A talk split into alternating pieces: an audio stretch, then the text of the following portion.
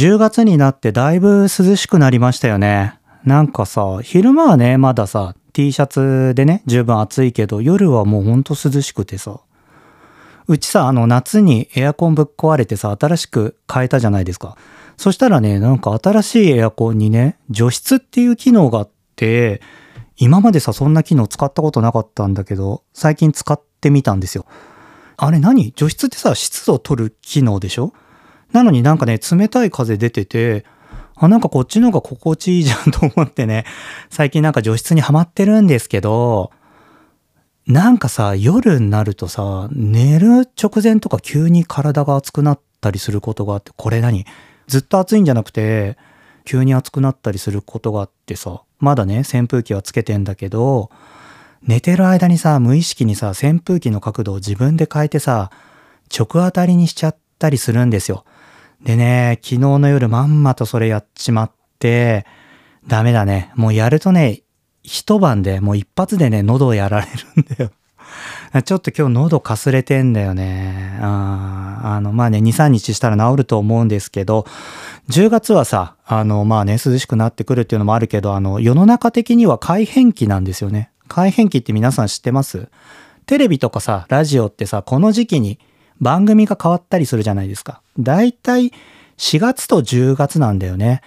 僕も普段ラジオ聞いてるとさ、終わりますみたいな。終わって新しい番組が始まるんだよね。あれ日本放送だっけ？伊集院光さんの番組がまた半年間復活するんだよね。3月までだっけな。なんかそういう感じでね、10月ってさ、いろんな番組が変わってくるタイミングなんだけど、荒尾根はね、10月5日で丸1年を迎えるんです。今日の配信日が10月4日だから、今日でね、365日目なんですよ。ありがとうございます。1年頑張りました。多分話したことないと思うんだけど、10月5日に始めたっていうのはいろんな理由があって、まずはその改変期に始めようと思ってたんですね。僕さ、意外とさ、そういうのね、気にするタイプで、なんていうのかな、世の中のさ、システムに合わせたいんですよ。あのさ、フリーで仕事してるとさ、何でも自由に思われがちなんだけど、本当に自由にやってると僕ね、もうひっちゃかめっちゃかにな っていうか、か根が真面目なんだよね。だからあの、改変期にちゃんと番組を始めようと思って、10月にね、スタートしたんですよ。でさ、5日に始めたっていうのも理由があって、僕ね、5っていう数字が好きなんですよ。あの前やってたペンタっていうブランドは、6月5日に始めてて、やっぱり5日に始めてて、でさ、そのペンタってペンタゴンから取ってるんですけど、五角形でしょ？昔からね、何かと5っていう数字が好きで、だからまあ10月5日、5日だなと思ってて、さらに10月5日って水曜日で、夕方の5時に配信して5でしょ？で、僕その水曜日っていうのもこだわりが実はあって、なんで水曜日にしたかったかっていうと、CD のさ、発売日ってさ、水曜日じゃないですか。あの、フライングゲットでさ、火曜日にね、ゲットする人も多いけど、まあでも最近はさ、ちょっとやっぱこ、さや、また明石家さんまさん出てきたけど、あの、最近はさ、配信とかがあって月曜日配信とかも多いのかな。あんまり水曜日にね、こだわりはないミュージシャンも多いけど、でもなんやかんやで CD って水曜日に発売してるでしょ？あ、今、砂をかいてる音聞こえ、パーちゃんがね、遠くでおしっこしちゃったみたい。聞こえるかな？まあいいか。なんだけど、そうそう。だから別にこれさ、配信は CD でも何でもないんだけど、僕もともとね、昔音楽をしてたっていうのがあって、CD と合わせたかったんだよね。なんか水曜日に毎週配信をするっていうのをしたいなと思って考えてたら、改変期の10月で5日が水曜日だったのよ、去年。あ、じゃあもう10月5日しかないじゃんと思って、荒尾根始めたんだよね。懐かしいね。なんか1年っていうあっという間ですよ。まあね、そんな感じでね、1周年は来週ね、お届けしようかな。1周年スペシャルはね、今日はまだ365日目だからね、明日から丸1年になるので、スペシャルって前回言ったけど、まあ普通の回かな。まあ、始めましょう、今週もね、いつも通り。今週はね、10月のトークテーマ、ペイアングランプリのお便りを紹介したり、完成した荒尾根グッズ第3弾のコネクト手ぬぐいのお話をします。これね、先週ちょっと話したけど、めっちゃいいのができてね、SNS ではね、少しずつね、あの、写真を公開してるんですけど、反応もすごくいいです。あとは、そうそう、明日からね、配信翌日10月5日から開催するコネクトフェスの会場、パドラーズコーヒーの話とか、会場のあるね、幡ヶ谷って街の話も少ししようと思うので、お聞き逃しなくです。それでは、今週もスタートです。あー、1年、1年毎週、このタイトルコールをしたんだな。頑張ったな。まあ、今週も変わらず行きましょう。アラフォーゲーのお姉じゃないのよ。平日の朝も平面な夜もどんな時もロンリロンリロンリロンお姉じゃないのよ。改めまして藤田哲平です。この番組は水曜日の夕方5時に東京からお届けするパーソナルトークプログラムです。あ、ゲイといえばおねいのイメージが強いですが、そうじゃないのもいるんですよ。うふふなノリであららずとコネクトする番組です。10月4日、配信日今日ですね、までお便りをいただいた方に1周年のノベルティをプレゼントしております。えっとね、先週ぐらいからどんどんね、発送を始めていて、インスタとかでさ、届いたよっていうね、あの、お知らせをね、くれる方がいてめっちゃ嬉しいです。あの、ストーリーとかでね、僕の方でシェアをしているので皆さんぜひ見てみてください。えー、今日ね、今日の配信日がこのノベルティがもらえる最終日です。えっとね、まあ、歯ブラシはさ、前から言ってるようにね、500本作っちゃったので、コネフェス会場でもね、配りたいなって思ってるんですけど、マグネットはね、そんなにたくさんないんですけど、まだちょっとだけあるかな。だからあの、コネフェス会場でね、何か買ってくださった方にはマグネットもお渡ししたいななんて思っておりますけれども、確実にね、もらえるのは今日10月4日までにお便りをいただいた方にはね、お渡ししてますので、ぜひ駆け込みでね、お便りください。でですよ、えっ、ー、とね、9月のトークテーマ、先週で終わりって言ってたんですけど、まだまだね、9月のトークテーマが届いておりまして、せっかくだからね、読みたいなと思うので、この1年で変わったこと、テルミー教えてのお便り、今週も紹介します。あららーネーム、カタツムリさん。あらおね1周年おめでとうございます。私がこの1年で変わったことは、通勤でポッドキャストを聞くようになったことです。3年前くらいからポッドキャストは少しずつハマっていて、家で聞きながら料理をしたり、夫婦で聞いたりしていました。荒尾根が始まってからも最初の頃は実宅で聞いていたので旦那さんと一緒に楽しんでいましたが今では水曜日の帰りと木曜日の朝に分けて荒尾根を聞きながら出勤しています。音楽を BGM に出勤していた時と大きく違うのがめちゃくちゃ笑いをこらえなきゃいけないことでてっぺいさんがちょっと噛んだり、セミが鳴いてるだけでも半笑い。でもそんな楽しみをいつもありがとうございます。アラフェス楽しみにしています。カタツムリさんお便りありがとうございます。えっとね、アラフェスじゃなくて、コネフェスです。コネクトフェスです。あのね、これね、なんでね、アラフェスにしてないかっていうとね、アーティストのさ、嵐がね、なんかね、嵐フェスみたいなのを過去に多分やってたっぽいんだよ。で、それがアラフェスみたいな名前で 荒尾根のフェス、アラフェスにしたら多分さ、なんか怒られそうな気がして、だからね、あの、コネフェスにしたんですよ。でもいいじゃん、あのね、そのフェスを通して僕とみんながコネクトできるから、いい名前だなと思っててね。でね、カタス、カタツムリさん、ポッドキャストのねお、おすすめを追伸でいただいてて、氷川きよしさんがやっていたキーのお帰りご飯がおすすめですっていただいてます。なんかこれ僕ね、聞いたことなかったんだけどね、これ Spotify 限定なのかな ?Spotify Studio が配信制作してるっぽかったけど、まだね、ちょっと聞いてないんだけど、タイトル見たらさ、限界突破した日の酢豚っていうタイトル、なんか、なんかね、それが何個かあったの？限界突破した日のなんとかみたいな感じで、これ料理作ってんのかな？ちょっと聞いてみますよ。でね、ちょっともう一通ね、お便り紹介していいですか？アララーネーム、ロンサムジョージさん。はじめまして、ロンサムジョージと言います。これまではサイレントリスナーとして聞くことに徹していましたが、アラオネ1周年のノベルティの魅力と、アラオネフェスというお祭り騒ぎに参加してみたくなってお便りを出しました。これまた、また間違ってんだよこれ、アラオネフェスじゃなくてコネクトフェス。まあ、ややこしいよね。あの、嵐に怒られたくない、嵐ファンに怒られたくないっていう思いをみんなちょっと理解して、あのコネクトフェスなんでよろしくお願いしますね。でも嬉しいです。あの、私がこの1年で変わったことといえば、ポッドキャストを聞くようになったことです。あら、みんなポッドキャスト聞いて、まあアラオネ聞いてくれてるからね、みんな聞いてるんだろうけど、コロナ禍になってからラジコなどで音声コンテンツを聞く機会は多かったのですが、ここ1年でポッドキャストに行き着き、特にゲイの方がやっているポッドキャストを聞くようになりました。ポッドキャストはラジオほどマスなメディアではなく、映像メディアのように常に目を取られることもない気軽な距離感がちょうどよく、友達のおしゃべりを聞いているようなゆったりまったりした雰囲気が一人暮らしの自分にはもってこいです。今ではお気に入りの番組を遡ってみたり、おすすめされた番組から新しい番組を聞いてみたり、楽しみ方もいろいろ。荒尾根もそんな感じで出会った番組で、今ではすっかり生活の一部になっています。まさか令和に温泉コンテンツにドハマりするとは思いもしませんでした。ごめん今、僕音声コンテンツにドハマりって言いました。なんか温泉って言って 温泉コンテンツじゃない、音声コンテンツにドハマりするとは思いもしませんでした。荒尾に1周年本当におめでとうございます。ありがとうございます。ちなみに、親知らずは早めに抜いた方が良いですよ。自分も大人になるまで放置していたら別の歯が虫歯になっていました。あの、全く同じです。僕も親知らずの4箇所親知らず抜くんだけど、その横全部虫歯予備軍。1個はもう相当予備、予備軍っていうかもう削ってますけど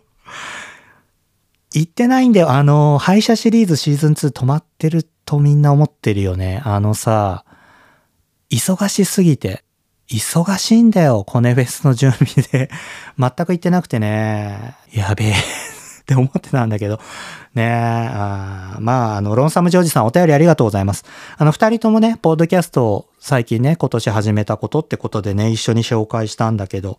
結構ね、僕の周りでもやっぱポッドキャストを今年聞き始めましたって人多いんだよね。まずはなんか、荒尾根をね、僕がやってるから、会話としてさ、荒尾に聞いてるよって会話ね、最近すごく多いからね、ポッドキャスト聞くようになったっていうのもあるんだけど、まあ嬉しいよね。ロンサムジョージさんあったようにさ、YouTube とかよりさ、なんていうのかな、音声だけで楽しめるから気軽っていうのはあるよね。僕もね、YouTube はね、だいぶ見なくなったな。あの、最近ね、見るとしてもね、かけてんだけど、音声だけで楽しむことが結構多いんだよね。あとはまあ、好きなミュージシャンのライブとか、そういうのはね、見たりするけどね。なんかさ、聞き方もそれぞれでさ、ロンサム・ジョージさんはね、一人で聞いてる。っていうか僕もね、ラジオにしても、ポッドキャストにしても一人で聞くもんだと、これ前も話したよね、なんかね。一人プレイじゃんって思ってんだけど、カタツムリさんはさ、夫婦で聞いたり、家でスピーカーで流してんのかな。なんか前さ、家族で聞いてますっていうのも、僕としてはね、不思議なのよ。お腹鳴っちゃったよあのですね、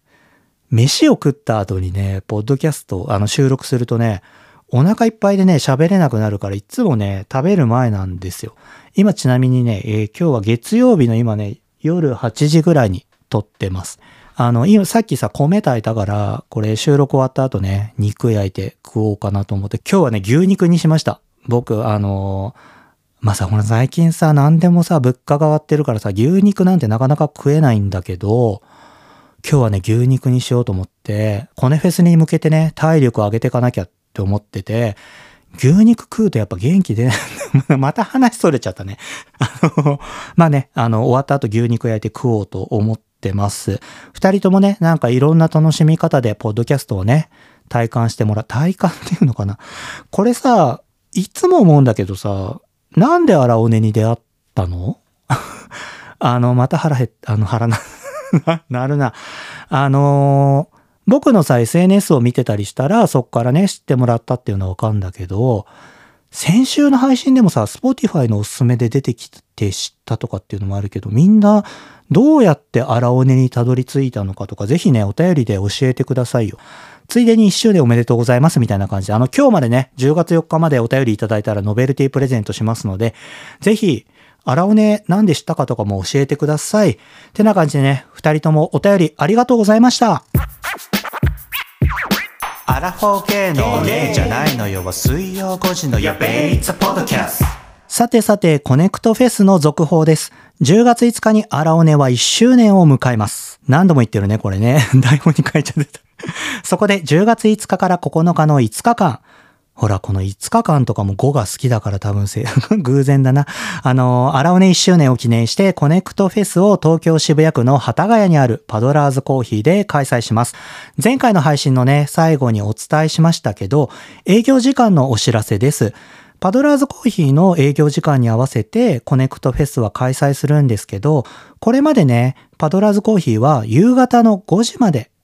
オープンしていたんですけど、僕がイベントをする10月5日からのタイミングで営業時間が変更します。朝の7時30分から夕方の4時までです。なので、コネクトフェスも朝の7時半から夕方の4時まで開催ですのでご注意ください。終わりの時間がね、結構早いので、皆さん本当に気をつけてくださいね。夕方5時とか6時に来たらもうお店自体やってませんので、何度も言います。これ注意してください。それでですね、えー、コネクトフェスで、えー、スタートする手ぬぐい、ちょっとお話しますね。前回さ、手ぬぐい届いて興奮みたいな感じでお話してたんですけど、やっぱいいのよ、これ。僕ね、まあもともと手ぬぐいが好きで、なんでね、好きになったのか覚えてないんだけど、多分ね、18とか、高校卒業したぐらいから手ぬぐいは使ってるんですよ。で、街中でいい手ぬぐい見つけたり、あとはさ、アーティストのグッズとかでもさ、手ぬぐいって結構出てきて、かっこいいなって思ったのがあったらね、買ってコレクションしてて、もうね、2、30枚は持ってるんだけど、最近ね、欲しいのがなかったんですよ。もうここ何年もあんまり買ってなくって、っていうのがね、手ぬぐいって結構ね、ほっこりしたものが多いんですよ。ほっこりって概念わかります？なんて言えばいいんだろうね、ほっこりって。なんかちょっと可愛いとか、リラックスとか、なんか、キャラクターものとかって結構ほっこりだと思うんだけど、僕ね、そういうほっこりって文化はね、全然ありだし、いいと思うんだけど、自分がそういうのを欲しいかって言われたら、ちょっと違うんですよ。どっちかっていうと、都会っぽくてクールなかっこいいものが手ぬぐいに限らずね、僕は欲しくって、僕が作ってるものも常にほっこりとの戦いで あのさ、コネクトバッグとかってさ、キャンバスのバッグなんだけど、キャンバストートって何も考えずに作るとね、ほっこりしちゃうのよ。それをどうほっこりさせずにパキッとさせるかっていうのは常に戦ってて、ビーズのアクセサリーとかもね、ほっこりしまくるんだよね。あの、ほっこりか、おばさん臭いか、どう、もう ごめん。あのー、うん、まあ、いっか。あの、そうそうそう。どっちかになるのをどうクールにするかっていうのの常に、まあ僕は常にそれと戦ってるんですけど、手ぬぐいってね、なんかほっこりしたものが多くって、ちょっとさ、パキッとしたかっこいいもん作りてえなと思って、今回作ったんですね。で、前から作りたかったんだけど、手ぬぐいってさ、自分で作れないから、メーカーさんね、工房にお願いして、あの、ロットを積んでさ、作んなきゃいけなくって、そのためにはお金がかかるんですよ。でさ、結構さ、荒尾根ってまあ出費いろいろしてて、これ以上さ、マイナスになるわけにはいかねえなと思ってたから、そのね、初期投資ができなかったんですね。で、手ぬぐいどうしても作りたかったのよ。僕昔から作りたいと思ってたから、だから先にコネクトバッグを作って、これはさ自分で作れるから、ロットとかないからさ。それで売り上げを作って手ぬぐいを作ろうっていう流れを、前にも話したよね、これね。確か春ぐらいに話したんじゃないかな。まあコネクトバッグがさ、順調にさ、売れてくれたから、ちょっとずつね、こう、経費、なんていうの？予算を積み上げていって、今回手ぬぐいを作りました。いやー、嬉しかったね。みんなのおかげで手ぬぐいが作れたわけですよ。で、今回ね、まあ作るときに、まず最初に思ったのが、柄のない手ぬぐいを作りたかったんですね。色だけ、色で染められてるだけ。で、一色でさ、染めるとさ、なんとなくただの色がついた布 になって、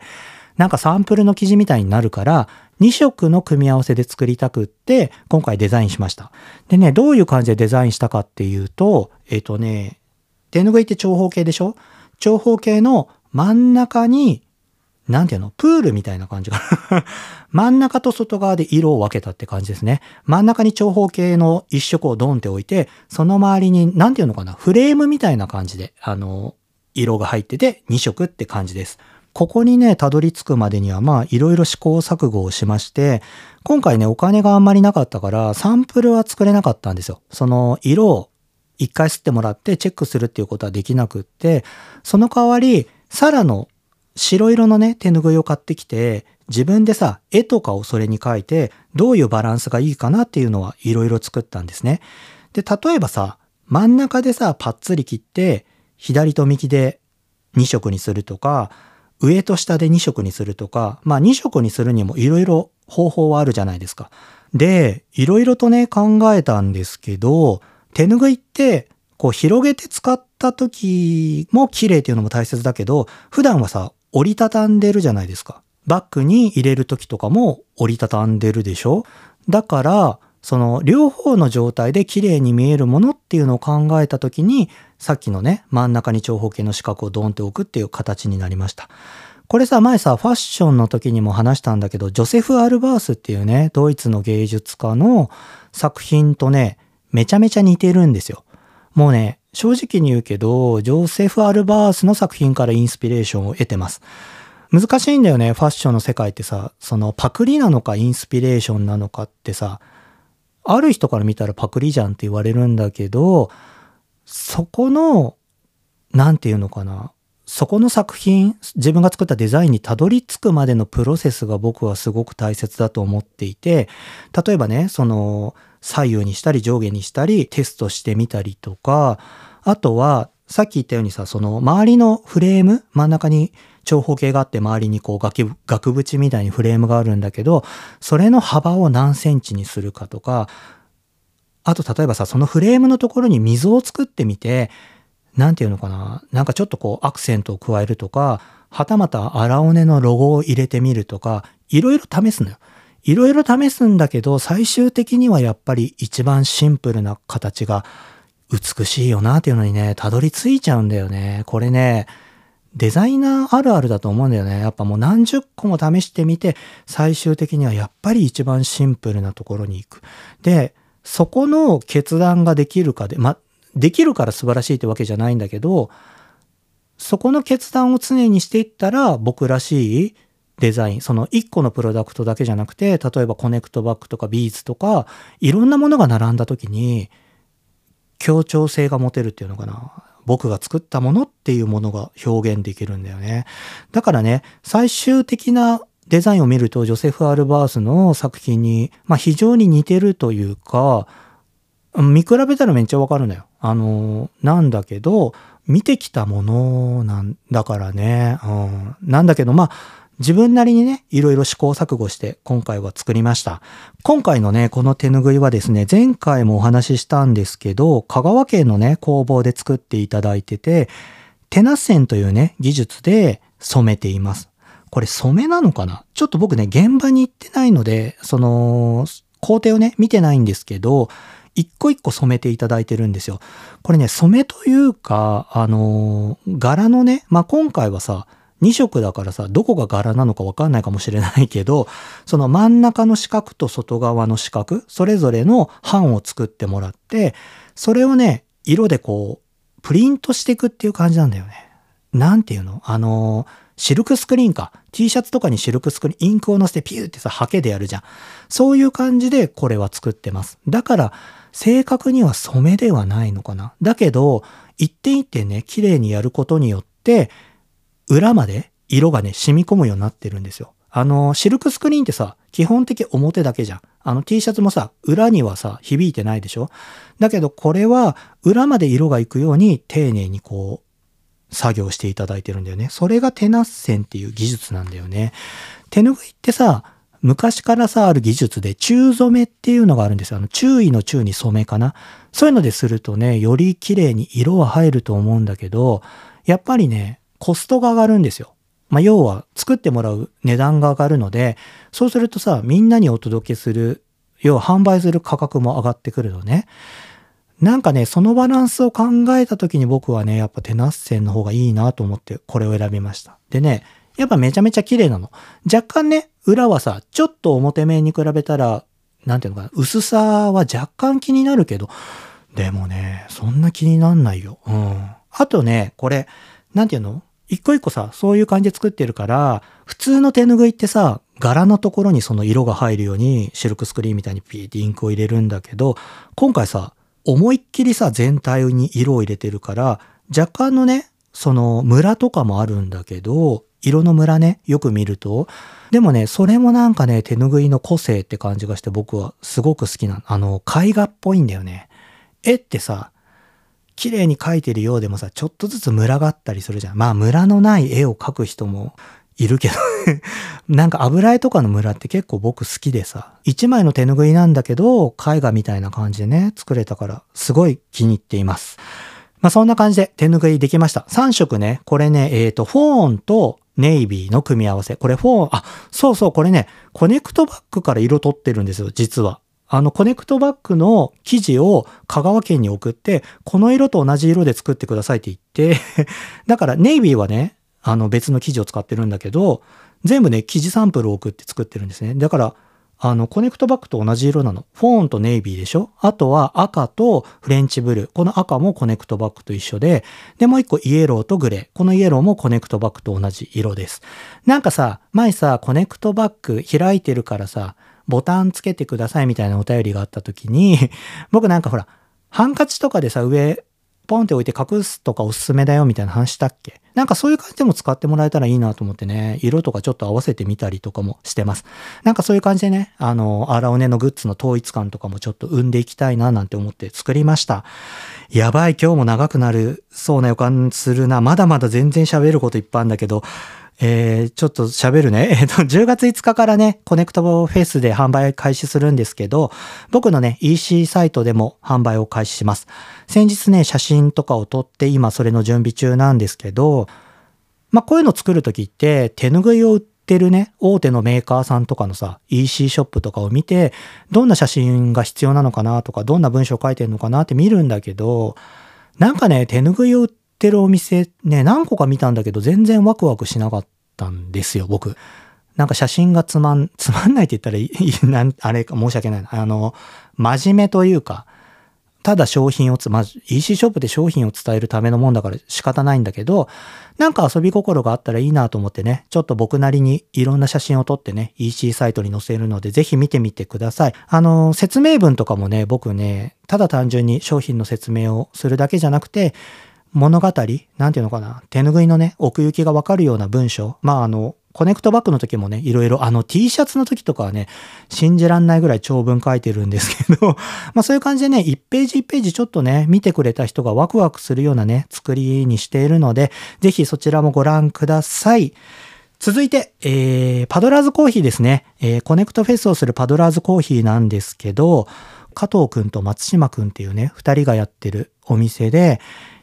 今年で10周年だったんじゃないかな。2013年オープンだった気がするけど、僕はね、その2人のオーナーのうちの松島くんと2014年に出会ったんですよ。で、その後すぐに加藤くんも紹介していただいたんですけど、その頃はね、渋谷のね、セレクトショップの中に、お店の中にコーヒーがあるインショップみたいな感じでやっていて、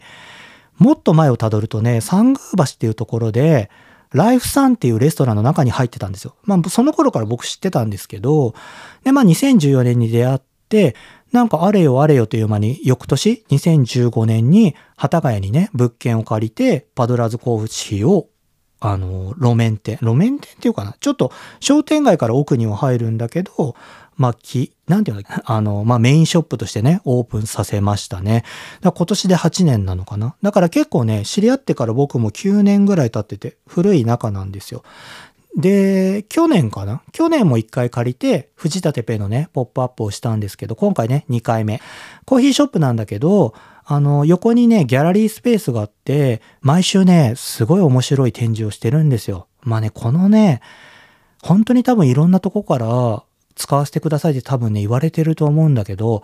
今はちょうど、オアハカかな？メキシコの民芸店みたいなのしてますね。過去にはさ、あの雑誌のポパイとかがポップアップショップしたりとかね、もうそれとかはね、めちゃめちゃ長蛇の列ができてたみたいですよ。そういうね、人気の雑誌とかもパドラーズコーヒーでイベントをしているような場所です。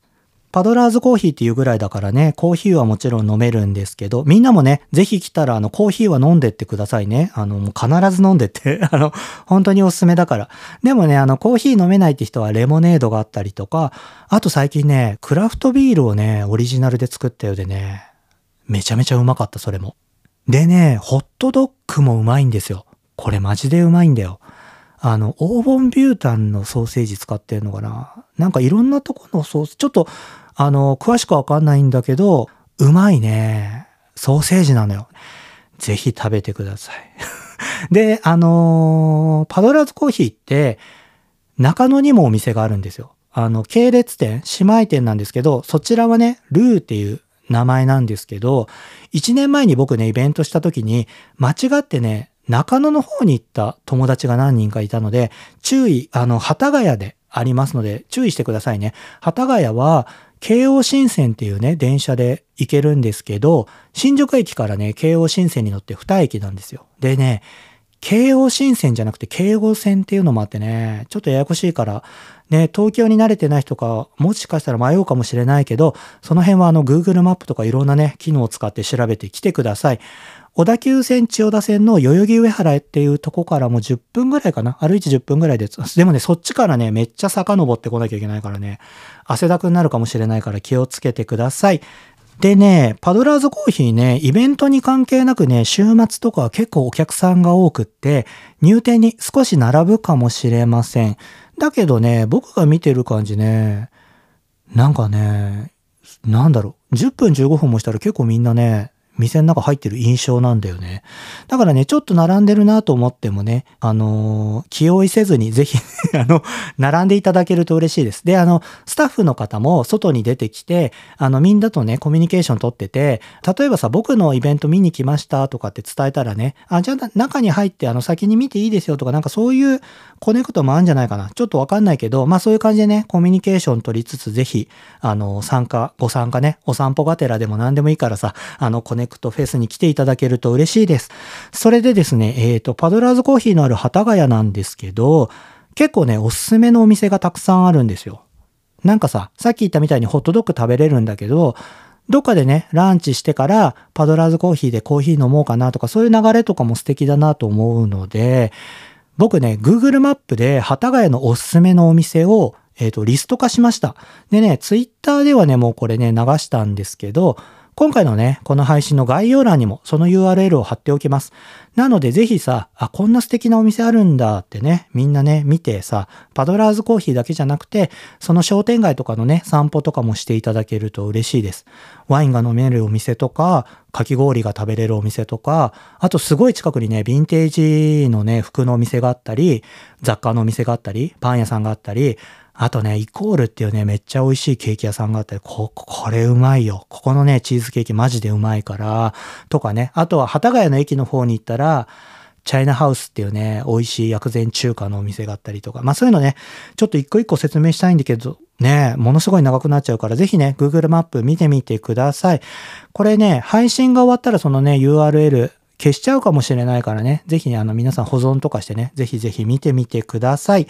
営業時間とか定休日などはね、それぞれのお店を確認してください。これさ、行ったのにやってなかったよとかっていうね、こと言われてもちょっと僕はわかんないので、気になるなと思ったらさ、そのお店のホームページとかインスタグラムとかを見てね、注意してくだす。あの、注意じゃない。チェックしてね、あの、いろいろね、探索してみてください。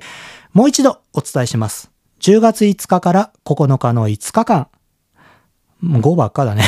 荒尾根1周年を記念してコネクトフェスを東京渋谷区の幡ヶ谷にあるパドラーズコーヒーで開催します。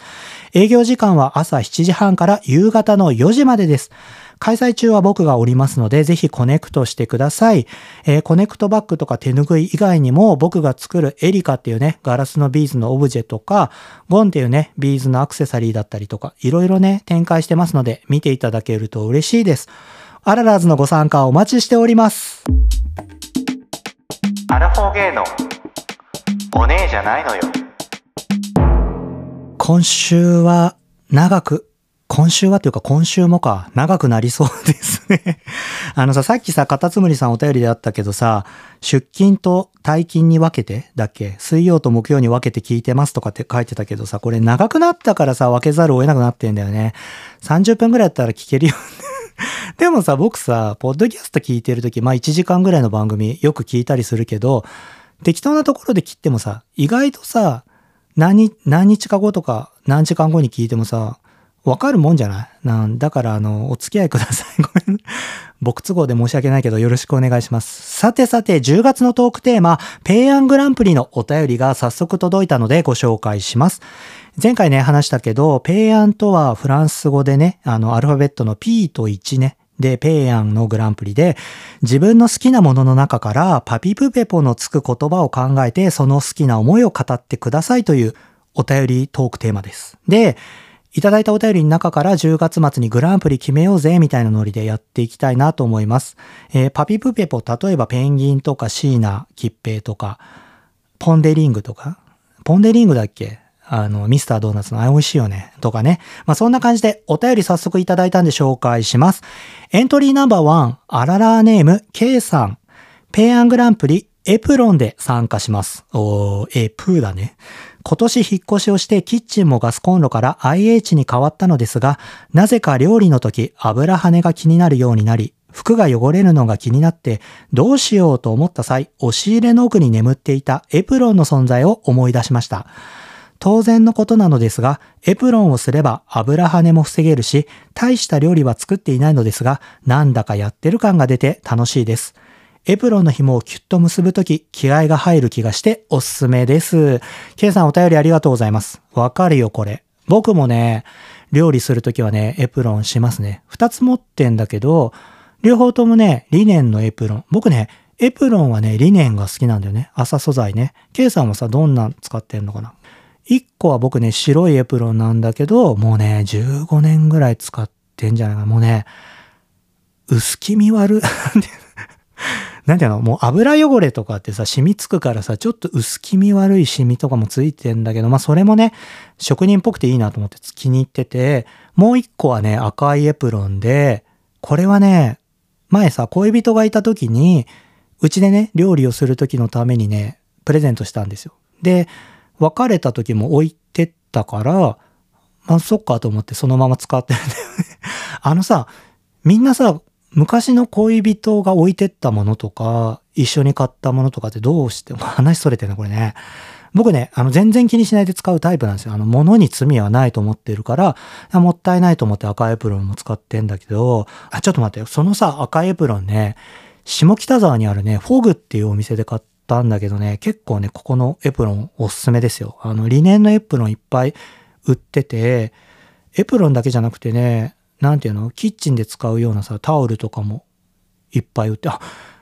ごめん。キッチンで使うタオルだったらね、コネクト手ぬぐいも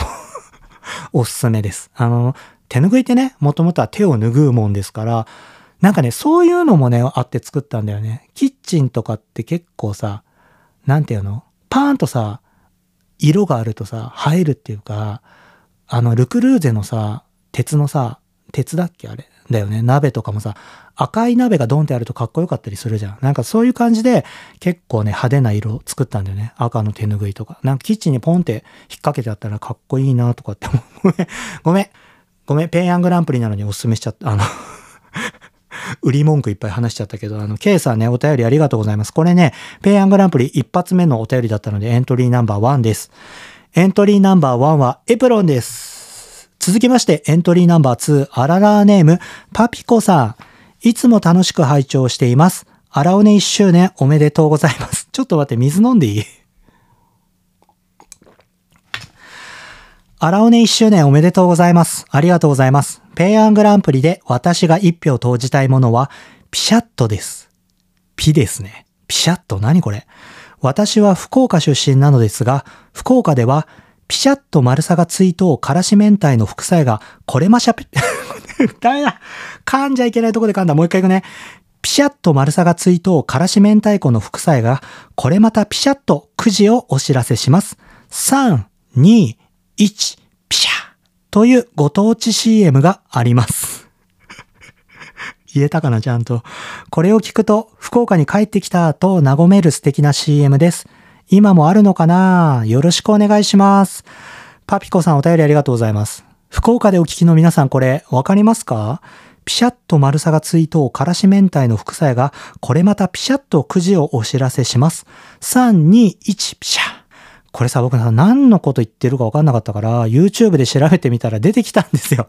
これさ、副菜やってさ、明太子の会社だよね。これはね、僕も知ってて、福岡に行くたび必ず帰ってね、お土産で自分のために買ってね、あとね、友達とか近所の人が福岡行く時も、福沢屋、福沢屋で合ってるよね。福沢屋の明太買ってきててお願いしとったんよね。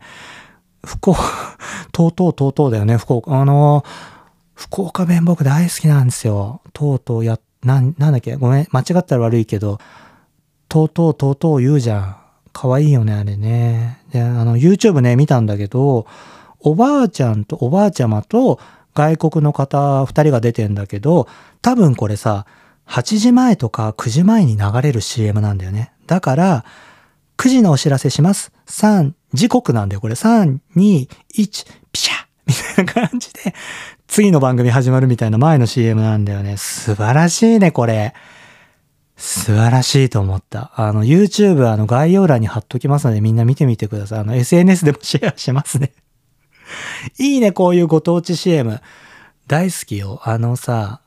静岡の熱海とかもそういうのない？なんか、ちょっとどういうのかわかんないけど、なんか見たことある気すんだよな。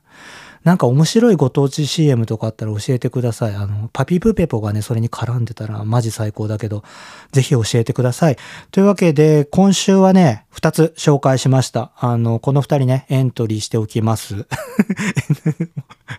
おかしくなっちゃった。あの、エントリーされましたのでね、あの、月末のグランプリ決めるのの対象になっておりますのでね、ちょっと月末までね、皆さん、あの、他にもね、ペイアングランプリぜひぜひ参加してください。えっ、ー、とね、なんかね、グランプリにはあげたいなと思っていて、トロフィーとかね、作りたいなってちょっと思ってんだよね。なんか、荒尾根らしいトロフィー。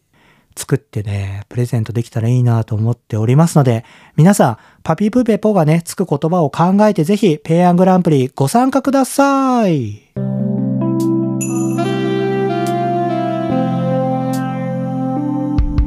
あら、あら、あら、おね、